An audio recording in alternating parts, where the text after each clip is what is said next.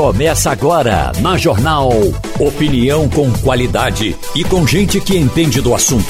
Com Geraldo Freire, Romualdo de Souza, Wagner Gomes e jornalistas do Jornal do Comércio, deixando você bem informado.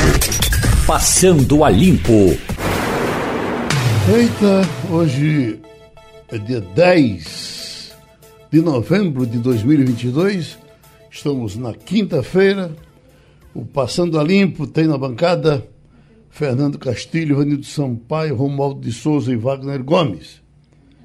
E fazer aqui um registro para um evento hoje dos supermercados. E hoje também, pelo que diz aqui o convite, é Dia Nacional dos Supermercados. A Associação Pernambucana de Supermercados convida para a comemoração do Dia Nacional dos Supermercados com entrega dos troféus Carrinho de Ouro e Personalidade de Destaque 2022. Ainda no evento, a nova diretoria executiva da APES, que vai gerir a entidade de 22 a 24. Será empossada e a atração musical vai ser Petrúcio Amorim. Então tá certo. Como é, a roupa está aqui, tá sem individual, Arcádia Apipucos e o. Eu falei do, do da roupa? É, passeio. Passeio formal. O que é passeio formal? Rapaz, bom dia, Geraldo, bom dia, ouvintes, bom dia, colegas. Essa sua roupa aquela... é passeio Não, formal? A roupa formal é aquela que o sujeito tem que botar terno gravata. Rigor é aquele que é o smoking, aquela gravatinha. O passeio formal é o terno. Tem que ter terno e gravata? É, e as mulheres de vestido longo. Seria esse o, o ritual. Esse. Segundo dizem os entendidos. Mas quem tem o pescoço curto não bota gravata e ninguém vai deixar de É complicado. Quem tem o pescoço curto para a gravata daquela fica meio feio, né, Geraldo? Então tá certo. Uh... Geraldo. Oi. Você fala em passeio formal. Não precisa ser formal. Mas, mais uma vez, eu digo aos meus amigos vereadores e prefeitos do interior de Pernambuco: mesmo que vocês não gostem, tem algumas regras que não vão ser modificadas aqui em Brasília. E se vocês querem, de fato, passar ali no Salão Verde, o salão principal da Câmara dos Deputados, sem gravata não adianta. Então tem gente que vem para cá bonitinho, até arrumado, cheiroso. Ontem encontrei um vereador de Pernambuco, mas o cabra estava tão cheiroso, mas tão cheiroso, só que não tinha gravata. Eu tive que emprestar, eu tive, eu emprestei uma gravata minha e um paletó para que ele fosse no Salão Verde conhecer os principais pontos. Ou seja, eu já tenho dito aqui, meu amigo, minha amiga, mais, mais meus amigos vereadores e prefeitos, se vierem a Brasília, comprem uma gravata. Não precisa ser dessas é, Hermê, dessa carisma, não. Pode ser uma gravata mequetrefe, chinfrim, mas tem que ter gravata para chegar no Salão Verde porque senão você não vai se encontrar com todos os deputados, Geraldo. Geraldo, só para completar, em alguns restaurantes de alguns países, esse negócio é tão sério que é necessário o sujeito entrar de paletó. E aí eu tenho uma história de um conhecido nosso que casou, foi em lua de mel para Nova York e pediu a recomendação do restaurante.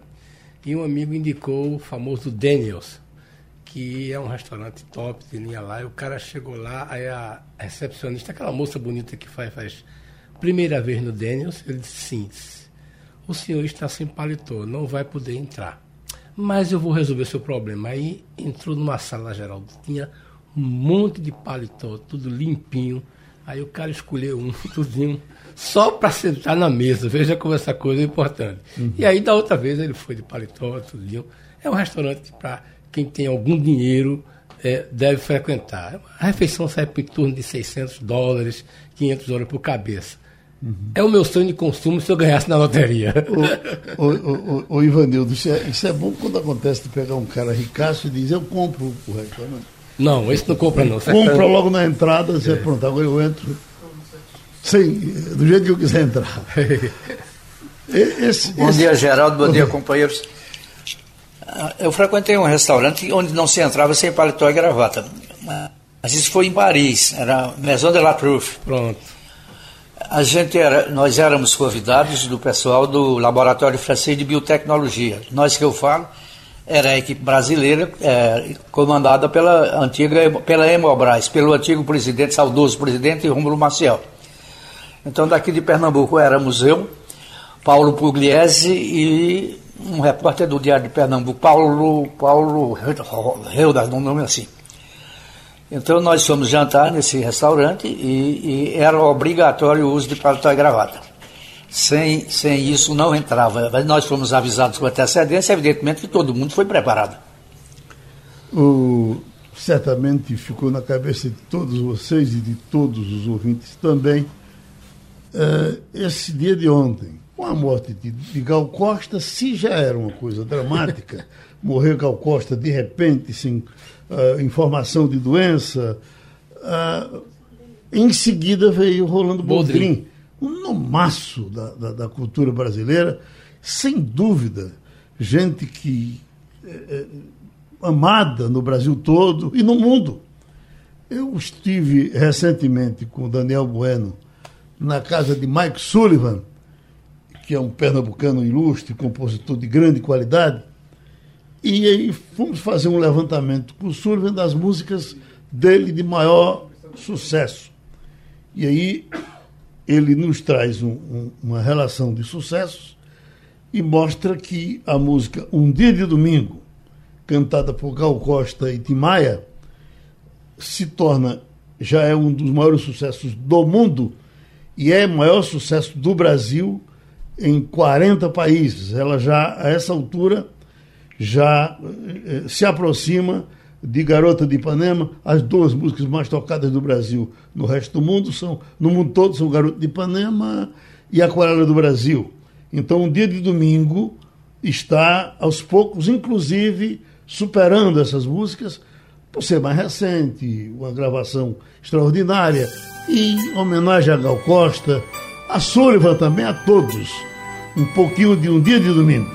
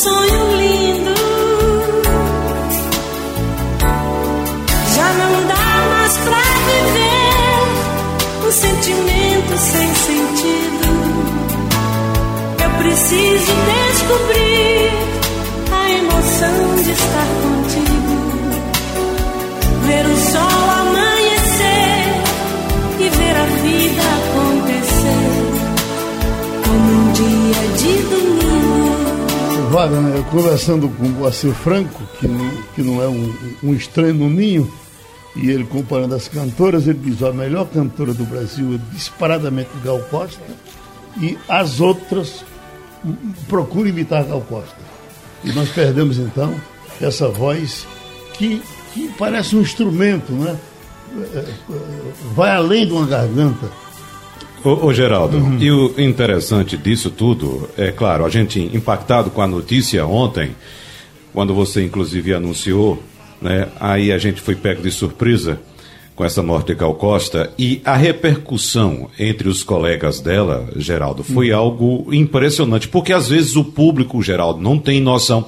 Ah, escuta uma música, lembra de um sucesso e pensa que é simplesmente uma coisa assim de uma cantora. Não.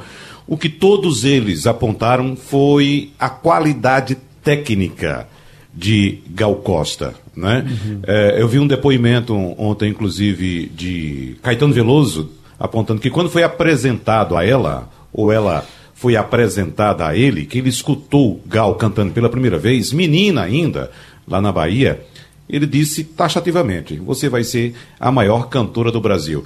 Não é assim por causa de um sucesso, não é por causa de uma música, é por causa da qualidade técnica da cantora que isso passa muito longe do público, né? Uhum. Só essas pessoas que convivem tecnicamente com esses artistas é que, que tem conhecimento também dessas técnicas, né? Uhum. Que cantar não é simplesmente abrir uma música, abrir a voz e, e, e, e repetir uma música.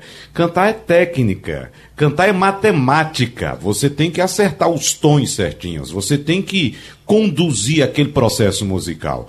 Então é algo muito refinado e Gal Costa tinha esse refinamento e a gente percebeu ontem no mundo artístico como foi abalado com a morte de Gal Costa, Geraldo. Você que ainda tem vinil, Ivanildo Sampaio, tem vinil de Gal Costa? Claro que tem. Uhum. Eu conheci Gal pessoalmente, Geraldo, é, trabalhando na revista Manchete. Ela almoçou lá, sempre aparecia gente do, do showbiz para almoçar, para conversar com o pessoal que produzia revista, de, falava de música, essas coisas e almocei com, com ela. É, eu com ela não, ela almoçou com a gente, era um grupo de jornalistas, ela foi almoçar lá, isso era comum. Uhum. Mas depois eu trabalhava na Rádio MEC e a gente produzia uma série escrita por Ricardo Cravalbim, que aliás dirigia o programa, que eram 100 anos da música popular brasileira. A cada década aparecia alguém que ia cantar ou tocar como representativo daquela época. E Gal veio para o, como se fosse dos anos 60 ela participou junto com Rosinha de Valença. Não sei se você lembra de Rosinha Sim. de Valença, que era uma extraordinária violonista. Sim. Pois bem, todo mundo parou para ver, parou ver, Bill, para ver o Gal cantando, porque era um negócio realmente fora do comum. A voz era uma melodia. A Rosinha de Valença, a certa altura, parou o violão e ficou olhando ela cantar. Menina, era para você ficar arrepiado. Uhum. Vai deixar saudade. Era uma grande cantora e uma grande, uma grande artista. É, e o sepultamento de Gal Costa vai ser amanhã. O velório vai ser amanhã, uh, em São Paulo, na Assembleia Legislativa de São Paulo.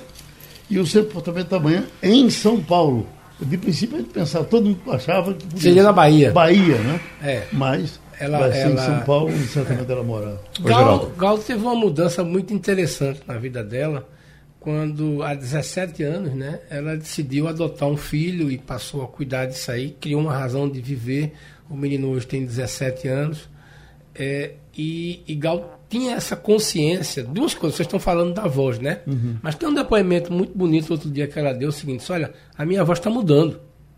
Eu não tenho mais aquela potência vocal que tem, e... então eu estou usando técnicas para manter alguma coisa próxima. Mas uhum. certamente, quando você botar isso no equalizador, você vai ver que a potência da voz de Gal, quando ela cantava Meu Nome é Gal, né, que, que, que fazia aquelas, aquelas floreados com a voz, hoje não é possível. Não é. E não. ela tinha é aquela história. Primeiro, é, tinha 77 anos, tinha plena consciência do que era ela. E Gal era uma pessoa seguinte, extremamente discreta né? sabia do papel dela na música popular brasileira, mas tomava posições, mas não era de muita badalação. Uhum. Então é aquela história. Ela era, eu acho que só mesmo Maria Bethânia conseguia ser mais discreta do que Gal nessa questão de estar tá na, na onda, na crista da onda no noticiário. Vamos voltar para a palavra, mas eu faço o seguinte, por gentileza, Chaveiro. Deixa aí na agulha, no tabuleiro da Baiana, que ela canta com, com o Caetano Veloso, só para mostrar uma guitarra. Quando a gente encerrar, já já esse bloco encerra com um pouquinho de Gal cantando com o Caetano, duas vozes melodiosas da melhor qualidade no tabuleiro da Baiana. Tem, pois não, uh, uh, Romualdo?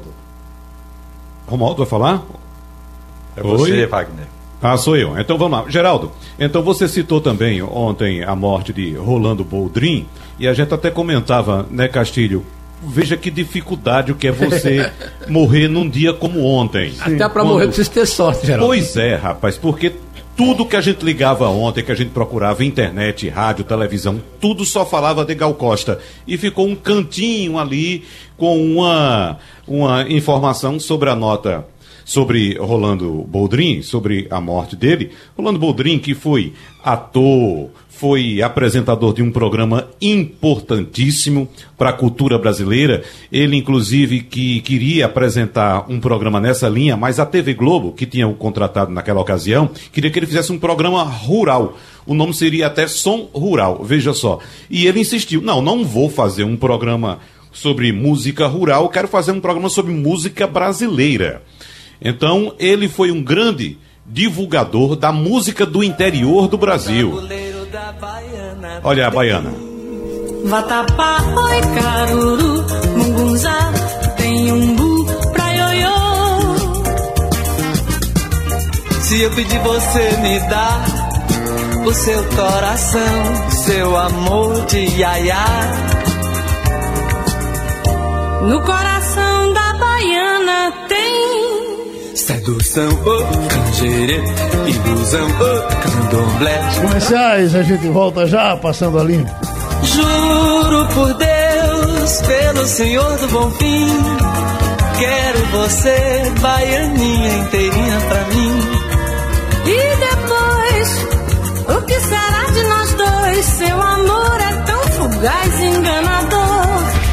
A pergunta que o Brasil faz é: Lula vai ou não vai acabar com o orçamento secreto? Todo mundo já sabe o que ele disse durante a campanha, sabe inclusive o ponto de vista da senadora Simone Tebet, que é importantíssima hoje nesse quadro. Escute aí. Ó. Podemos estar diante do maior esquema de corrupção do planeta Terra. É muito difícil para o presidente da República, por si só, tem, acabar com o orçamento secreto. Ele precisaria ter uma maioria que lhe desse apoio no Congresso muito forte, e mesmo assim não seria simples, porque, afinal de contas, o Congresso se empoderou com esse orçamento secreto. Esse vai ser o grande legado da ministra Rosa. Ela pode botar as nossas, a nossa democracia nos trilhos e se declare a inconstitucionalidade desse orçamento. E com aí as medidas de cautela, não é para criar uma crise, mas é que é para evitar que isso se repita. Pronto, Romualdo, você teve aí Cláudio Couto, que é cientista político, e teve uh, Joaquim Falcão, uh, uma opinião já conhecida aqui, inclusive com participação frequente no Jornal do Comércio, uh, ele achando que vai, vai acabar passando pelo Supremo. O que é que, quais são os palpites aí em Brasília? Geraldo, o, o, o encontro do presidente eleito Luiz Inácio Lula da Silva com 10 dos 11 ministros do Supremo ontem, mostrou que, em um dos momentos, houve risos, um, um pão de queijo, um pedaço de conversa aqui, uma, um apelo acolá, justamente para evitar que o executivo evite essa tal de judicialização. Mas, Geraldo, a ministra Rosa Weber está com esse projeto em mãos. Ela quer analisar ainda este ano. E essa foi uma das conversas de Rosa Weber com o presidente eleito Luiz Inácio Lula da Silva. É possível o chefe do executivo acabar com o orçamento secreto? É, é possível, é. Agora, vai precisar de muita negociação. O que é prioridade hoje? Prioridade hoje para o governo eleito é encontrar recursos para pagar uma parte das promessas de campanha.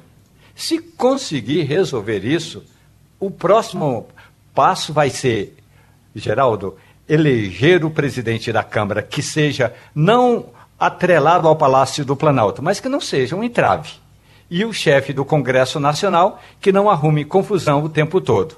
O problema é que o grupo que apoia o presidente eleito Luiz Inácio Lula da Silva não é tão homogêneo assim não. Tem o PSB, tem diferentes correntes dentro do PT, tem grupos do MDB, como o da Simone Tebet e de Renan Calheiros. Portanto, essa equação Lula vai ter de resolver primeiro.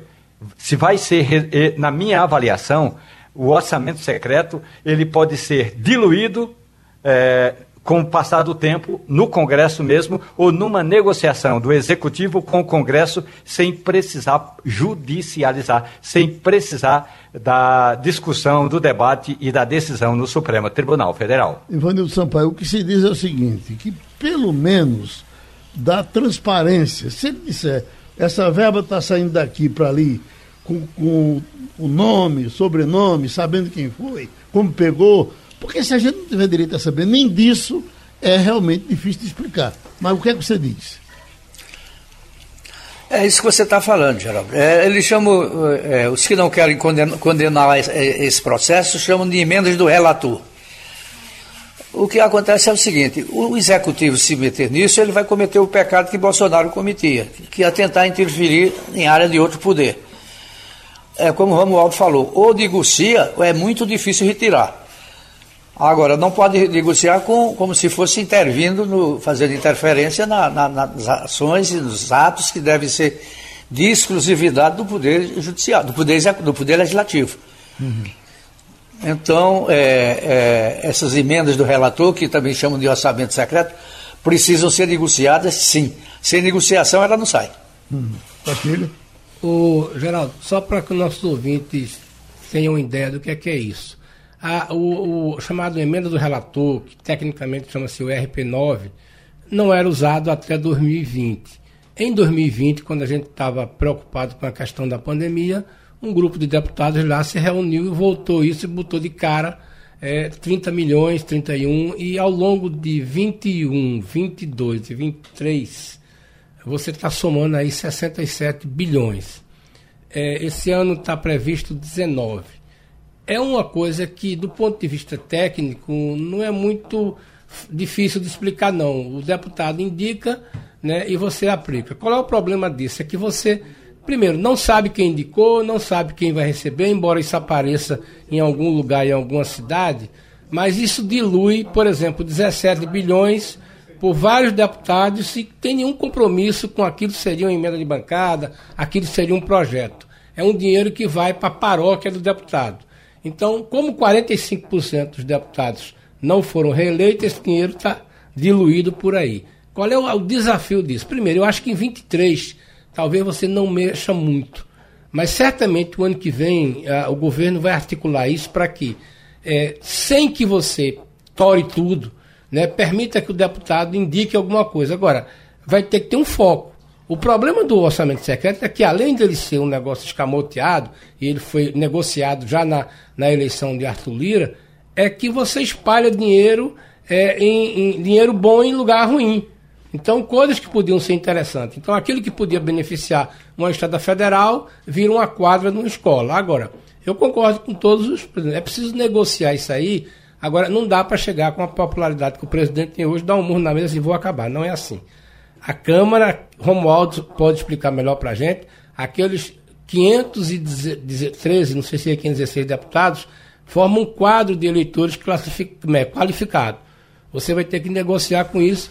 Agora, não dá para chegar e dar um murro na mesa. Agora também não dá para continuar. E o que se diz é que o orçamento secreto elegeu 330. É possível que seja isso, porque, né, fora os que não conseguiram ser reeleitos. Uhum. Né? Então é aquela história. O, o orçamento secreto é aquele mensalão com o dinheiro público.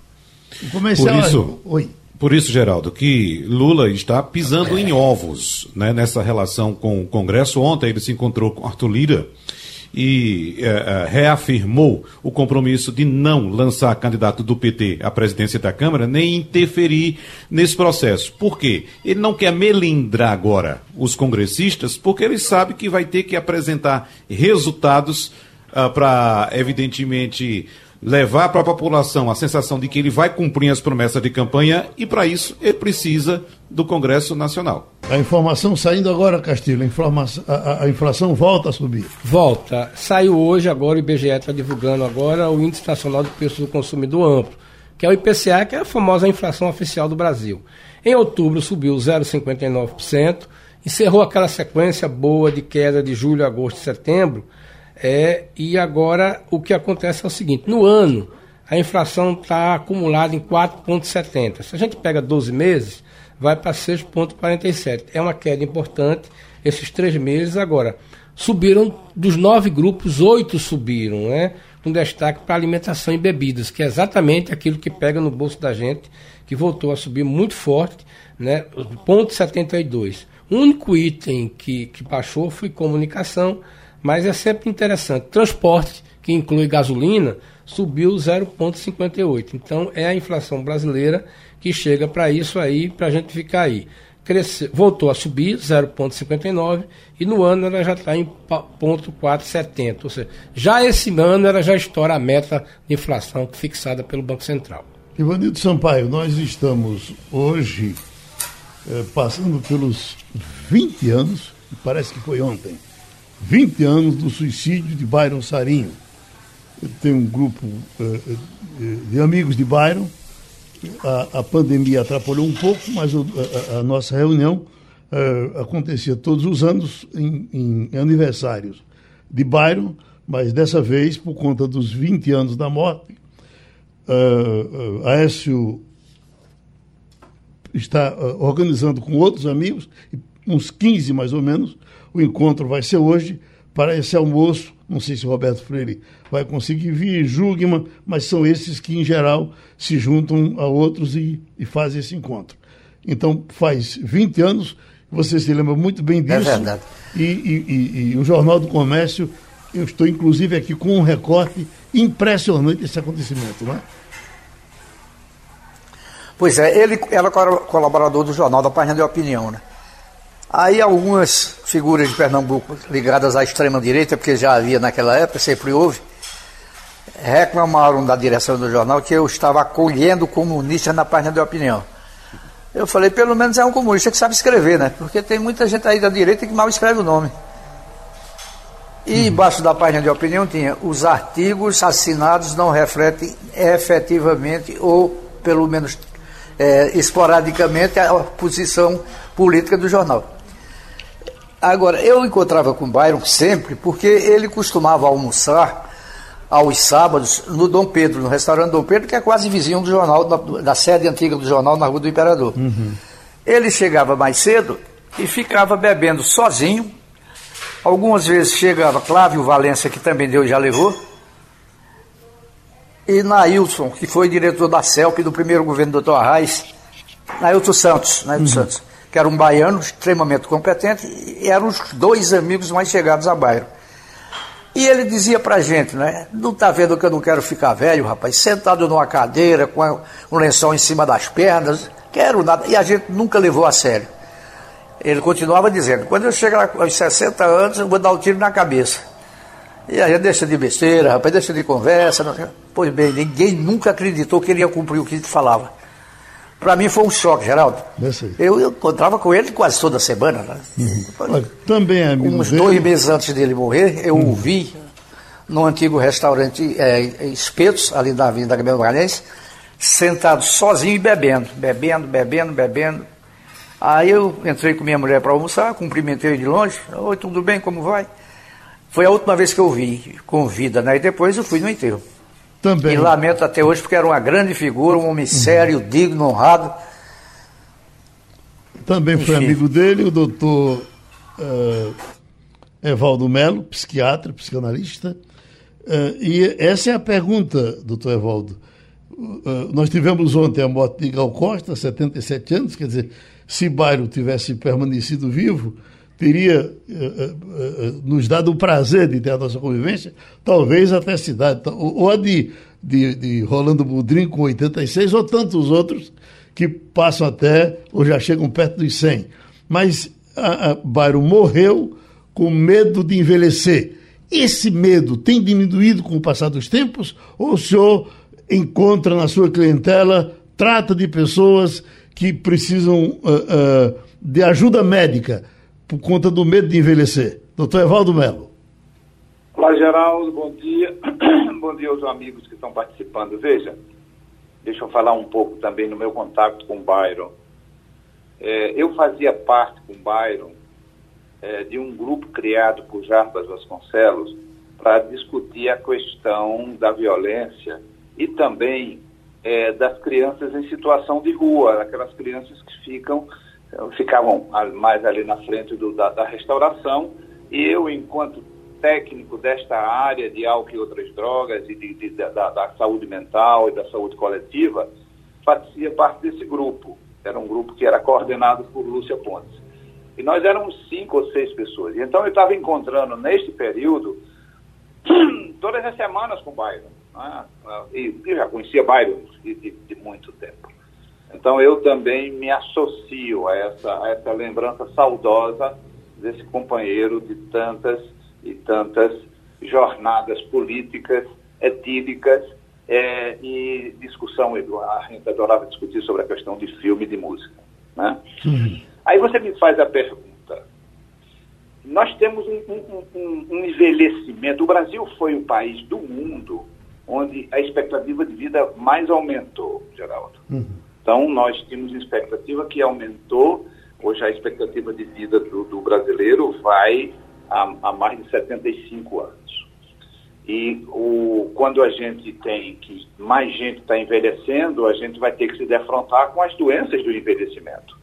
As doenças do envelhecimento, que são de, de todas as ordens, mas também tem as doenças do envelhecimento da ordem da saúde mental. Então, a gente tem um aumento da depressão, a gente tem um aumento do suicídio entre é, pessoas acima de 65 anos. É a faixa etária, junto com a adolescência, que mais cresceu em relação ao suicídio. Então, a gente tem que lidar, a gente tem que lidar com, jo com, com jovens velhos saudáveis, estão querendo competir no mercado, que estão querendo continuar a trabalhar, que estão querendo ter uma vida produtiva, que estão querendo trazer a sua experiência para a situação do presente. E temos também esse adoecimento em relação à depressão, em relação à ansiedade, aumento da taxa de suicídio. São essas consequências do envelhecimento da nossa população, Geraldo. Uhum. Romualdo? Bom dia. Eu estava analisando uma conversa que foi apresentada num desses congressos internacionais recentemente sobre envelhecer saudável. Agora, do ponto de vista do brasileiro, especificamente do brasileiro, a, a legislação, de certa forma, já eh, ela protege a, a pessoa que está em processo de envelhecimento. Mas o mercado e esse é um dos aspectos importantes que eu gostaria de falar com o senhor. Mas o mercado, em geral, é, só, quer saber do, de, é, só quer saber de quem está envelhecendo na hora de é, transformá-lo num, num, comprador. Mas se ele for alguém que precisa ou que deve continuar trabalhando, ele encontra mais dificuldades. Como resolver esse impasse? Pois é, Romualdo. Veja, nós temos dois aspectos aí importantes. Primeiro, é, o, o, o, o, idoso, eu, eu detesto essa, essa, essa, esse termo idoso, mas o velho, o velho como nós, eu tenho 74 anos. O idoso, é, com o processo de empobrecimento da população, o dinheiro da aposentadoria do idoso passou a ser muito importante pra, na renda familiar e até para sustentar uma ou mais famílias. Não é? Não, é, não é por acaso que todos esses bancos estão doidos para fazer empréstimo consignado e usando o dinheiro da aposentadoria de idosos. Não é, é infrequente que a gente encontre netos e filhos que se locupletam é, da, da, das aposentadorias do, dos idosos. Então, esse dinheiro que, que, que representa uma vida de trabalho entra na economia de uma forma importante do ponto de vista do volume e, ao mesmo tempo, entra na economia doméstica de cada família de uma forma também importante. Então, tem essa questão de que a sociedade e a família está precisando do dinheiro desses idosos. A outra questão é acreditar na capacidade, na rigidez, na saúde desses idosos enquanto força de trabalho que continua tendo. Evidentemente, né? É, uma pessoa de 60 anos não precisa de uma vaga especial porque ela é capaz de se locomover num estacionamento e encontrar é, e andar até onde vai encontrar uma vaga melhor. Então, a gente tem é, esse processo de adaptação da sociedade ao envelhecimento da, da, da, da, da, sua, da sua população e, ao mesmo tempo, como você traz, o preconceito de aceitar, por exemplo, a sexualidade do idoso, gente, é vítima de extremo preconceito. Mas como é que esses velhos ainda continuam querendo ter, querendo ter uma vida sexual ativa? Há um preconceito e, e, na verdade, a ciência nos possibilitou manter, prolongar a nossa vida sexual ativamente. O que é que isso representa para a cabeça do jovem? Preconceito. Indignação, às vezes. Né? Quer dizer, é como se você imagina uma criança de 6, 7 anos que vê é, os pais se beijando e faz eca. Parece que esses jovens, quando olham dois é, velhos se beijando, têm a mesma reação que aquela criança de 6, 7 anos teria em relação ao pai e à mãe. Castilho, queria- você, na questão inclusive econômica, por muito tempo nós trabalhamos na expectativa de que um dia você ia envelhecer, ia se aposentar, É. ia passear, curtir a vida, etc. Depois os próprios médicos mudaram de opinião com relação a isso, não é isso? É, eu queria. Só uma pergunta bem simples, quer saber o seguinte. É, nós tivemos uma, uma decisão em 88 que eu considero talvez a decisão mais importante da, da Constituição de 88, foi que é, atribuiu o pagamento de um salário mínimo para uma pessoa com mais de 65 anos, independentemente se ela tivesse contribuído ou não. E aí uma vez, uma vez uma frase do senador dizendo o seguinte: nós cuidamos dos velhos, agora precisamos cuidar das crianças. O Bolsa Família seria uma opção de cuidar das crianças, que a gente precisa restituir ele no sentido de transformar esse dinheiro do Bolsa Família no compromisso com a escola, que é mais importante, porque a mãe cuida de comprar comida e com na escola. Mas eu queria saber o seguinte: a experiência internacional. O Brasil, a gente sabe, é um país que envelheceu e não ficou rico. Mas do que o senhor conhece, do que o senhor pesquisa, do que o senhor analisa, qual é a experiência internacional dos outros países, e não precisa ser as grandes potências, em relação à questão de como eles se comportam perante diante dessas populações? O senhor podia nos dar uma informação sobre como é que a maioria dos países, ou pelo menos as experiências mais interessantes de acolhimento da pessoa idosa? Pois é, eu acho que a gente tem que pensar elementos do- da, da nossa vida do cotidiano. A gente tem que ter uma ocupação, a gente tem que ter lazer, a gente tem que ter relações sociais e a gente tem que ter uma vida afetiva e sexual. O, o que os países eh, desenvolvidos fazem é possibilitar que as pessoas eh, idosas tenham a, a capacidade de utilizar aquele dinheiro que vem pela aposentadoria e vem, é, podendo manter essas cinco atividades da vida do cidadão e da cidadã. Poder manter uma, uma relação afetiva, poder manter uma relação do lazer, e lazer inclui viagem, e, e são clubes que recebem é, predominantemente idosos, são atividades voltadas para o idoso, no sentido da capacidade que ele tem. Então, na verdade, o que há é uma cobertura. Mas veja, os países desenvolvidos têm um alto índice de suicídio também entre os idosos. Por mais que eles tenham se estruturado para protegê-los e para dar essa possibilidade dessa vida saudável, há também um aumento da depressão, porque, na verdade, gente, é, o, o, o idoso ele vai perdendo as pessoas da sua geração. E cada pessoa que a gente perde, eu vou voltar a dizer, eu tenho 74 anos, é como se um pedaço na nossa história morresse. De repente eu perdi, há dois anos atrás, um colega do Rio Grande do Sul, que algumas conversas eu só tive com ele. Então a memória que tinha daquela conversa era minha e dele. À medida que ele morre, essa memória vai com ele. Esse pedaço meu vai com ele. Então há um processo de perda pelo, pelo, por manter-se vivo e a perda de pedaços da nossa história. E isso não há como a, a sociedade nos proteger disso, porque esse é um processo individual, é de cada um de nós. E, e, e nós sabemos que isso gera a necessidade que a gente tenha uma cobertura para poder vivenciar essas perdas, que são perdas afetivas, que são perdas de vitalidade, a gente não dá o, o pulo mais que a gente conseguia dar, correr como conseguia, a perda da vitalidade a, e a, principalmente essa perda da sua geração. Porque envelhecer é ver as pessoas queridas morrerem. Já está resolvido, Wagner?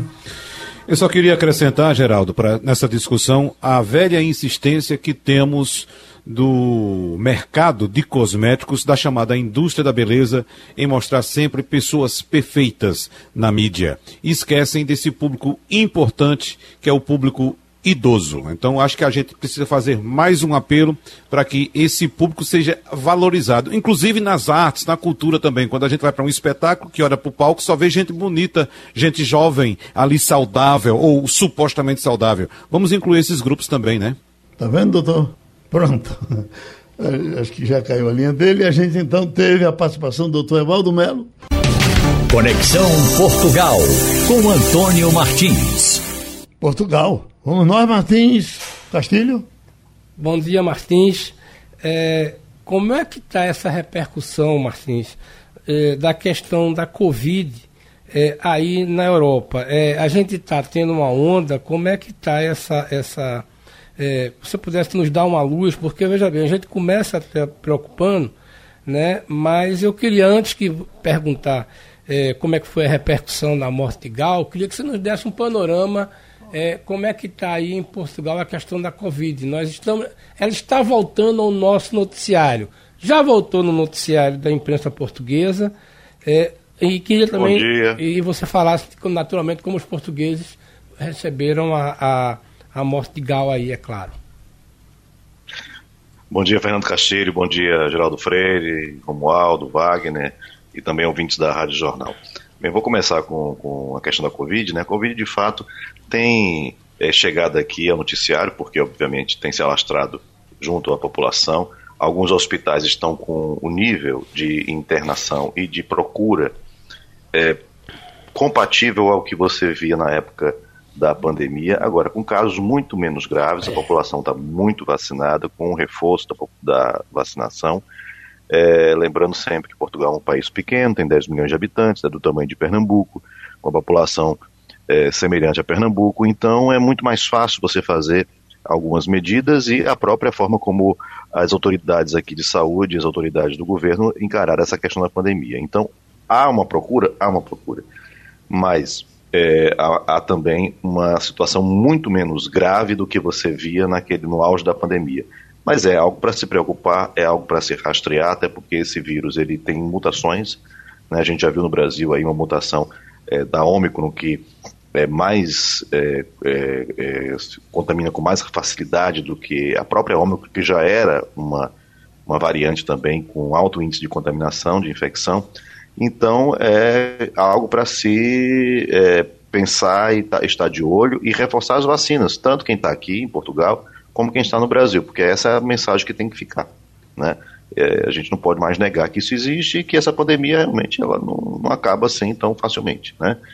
Agora, voltando à questão, é, ou melhor, indo para a questão da morte de Gal, né? é uma perda muito grande, é uma tristeza muito grande, porque é uma parte do Brasil eu estava ouvindo aí também o, o, o, professor, o doutor psicanalista e psiquiatra falando sobre a perda da idade, né? As pessoas vão perdendo as suas referências, suas, vão perdendo as, os seus amigos e, e, e para quem conviveu e, e, cresceu com a existência de Gal Costa, por exemplo, é muito difícil encarar essa, essa perda, né? Porque ainda existia muita vida ali pela frente. Né? Você viu que ela estava fazendo um show até dois meses atrás, e então ainda tinha muita coisa para ser feita, havia uma revolução na carreira dela, uma grande, é, uma grande parceria com jovens músicos.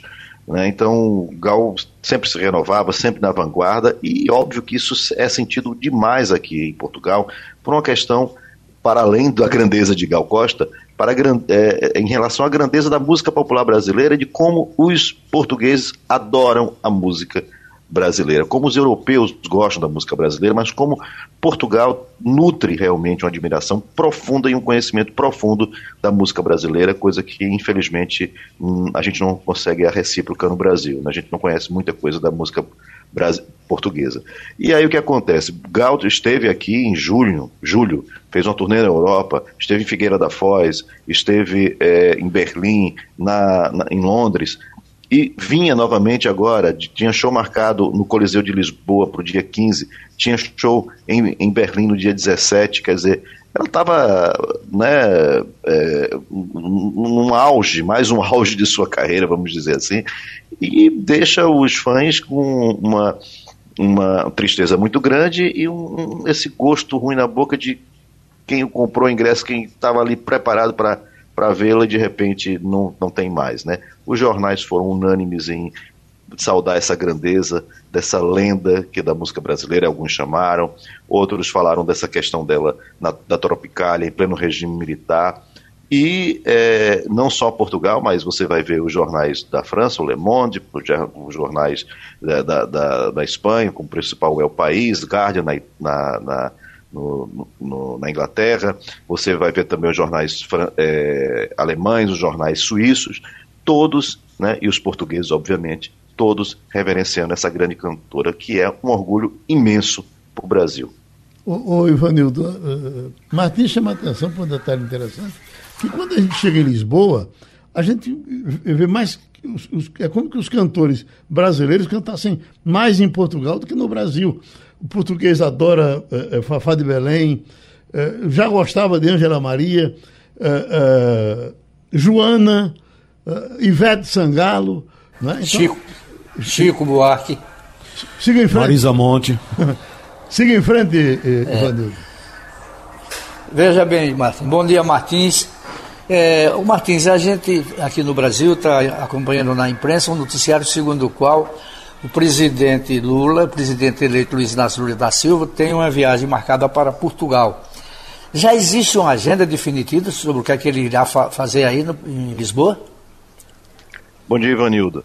Existe sim. Foi um convite, na verdade, né, que o, o presidente Marcelo Rebelo de Souza e o primeiro-ministro Antônio Costa fizeram a Lula, logo que ele, ele foi consagrado nas urnas, né, no segundo turno, quando foi anunciada a vitória, fizeram esse, esses foram um dos primeiros a parabenizar é, Lula, os dois, e fizeram esse convite. Já sabia que Lula ia para a COP27 também, porque o presidente do Egito e o presidente da COP chamaram ele para participar também da COP27 e aproveitar essa viagem. É tanto que uma das coisas, uma das principais tradições do Brasil, quando um, Brasil, um presidente toma posse no Brasil, a primeira viagem geralmente é para a Argentina, e dessa vez vai ser justamente para o Egito e para e para Portugal, justamente porque esses convites apareceram com mais rapidez e a própria oportunidade de estar num palco internacional que é muito importante, que é a COP27, no momento em que a gente está com toda essa essa discussão aí de desmatamento, enfim, todas essas coisas. Mas o que que acontece?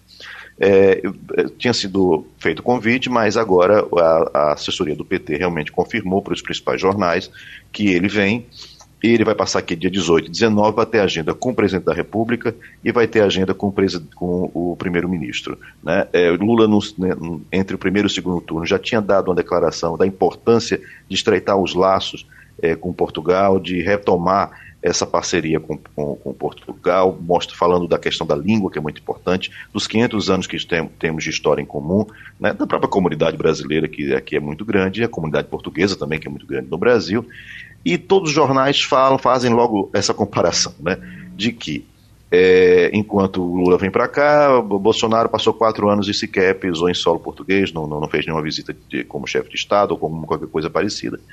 E sem falar também dos da, da, das questões que houve com o presidente da República no Brasil. As piadas feitas né, nos encontros, a questão das máscaras, que, que enquanto a comitiva portuguesa usava máscara, a comitiva brasileira não usava máscara, isso no auge da pandemia, e por último aquele episódio da questão lá do Brasil, do, do, da Pinacoteca, se não me engano, foi do Museu da Língua Portuguesa. Museu da Língua Portuguesa, inauguração, o evento era em São Paulo, é, deveria participar, deveriam participar os chefes de Estado de todos os países.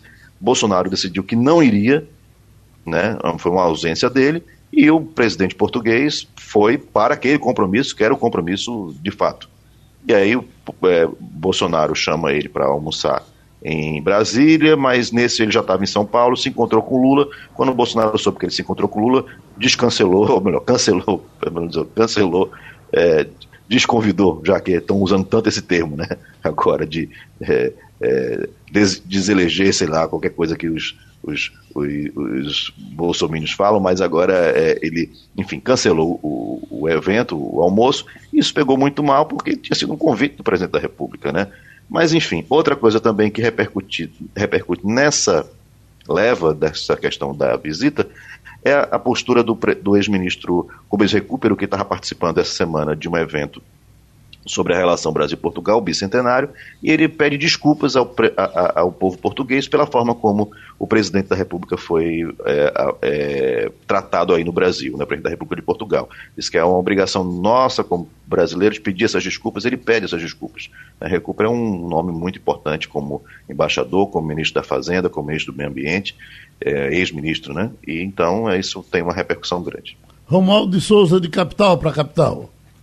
Martins, muito boa tarde. Uma das instituições do Brasil, Martins, é, mais é, envolvidas com essa situação do pequeno e do médio é, produtor, do pequeno e do médio empreendedor, o SEBRAE, está ampliando o seu leque de atendimento, está atravessando o Atlântico e chegando em terras portuguesas, Martins. Conte aí essa novidade. Eu falei na semana passada com o presidente do Sebrae, Carlos Melles, me disse que essa, essa ideia, esse projeto, é no momento a menina dos olhos do Sebrae brasileiro, do Sebrae aqui em Brasília. Martins. Pois é, Romualdo, bom dia para você. É, como a gente sabe que eu falei na semana passada, houve esse grande evento aqui em Portugal, que é o Web Summit, que é um, considerado o maior, o segundo maior, o maior da Europa, o maior do mundo, não sei, é, evento de tecnologia que reuniu muitas empresas brasileiras, muitos empresários vieram em missões empresariais, passaram aqui uma semana, não só participando do evento, só só três dias do evento, mas eles vêm passar uma semana aqui para fazer contatos, para, enfim, fazer toda uma, aquela, aquela, aquela coisa de prospecção de parcerias e saber como é que funcionam as, as regras aqui porque o, importante para uma pequena empresa e média empresa também, como para as grandes empresas, é a questão da internacionalização, né? buscar mercado fora. E, e, e o que, acontece é que um, foi assinado no Dia da Inovação Brasil, é, Brasil-Portugal, foi no, no, no, que era um evento paralelo ao Web Summit, foi assinado esse acordo entre o SEBRAE e um órgão muito parecido, que é o IAPMEI, né, que é um instituto de apoio a, a, a médias e pequenas empresas aqui em, em Portugal tem, faz um papel semelhante ao Sebrae no Brasil, e então eles se, se uniram, fizeram esse, esse convênio para que haja um ponto de apoio aqui né, para as empresas brasileiras que queiram se internacionalizar. Então, vão ter orientação, vão ter um ponto de apoio físico mesmo para que elas possam tentar conseguir mercado aqui na Europa, né, vão, se, vão, vão também é, se unir ao World Trade Center, que é um, um, um centro de negócios internacionais aqui de, de Portugal, né, que serve para as empresas portuguesas, mas também vai poder servir também para as empresas brasileiras. Isso é muito bom, né, porque muitas empresas, pequenas e médias empresas, elas têm um potencial, às vezes, de negócio muito forte, mais no exterior do que no Brasil. Né?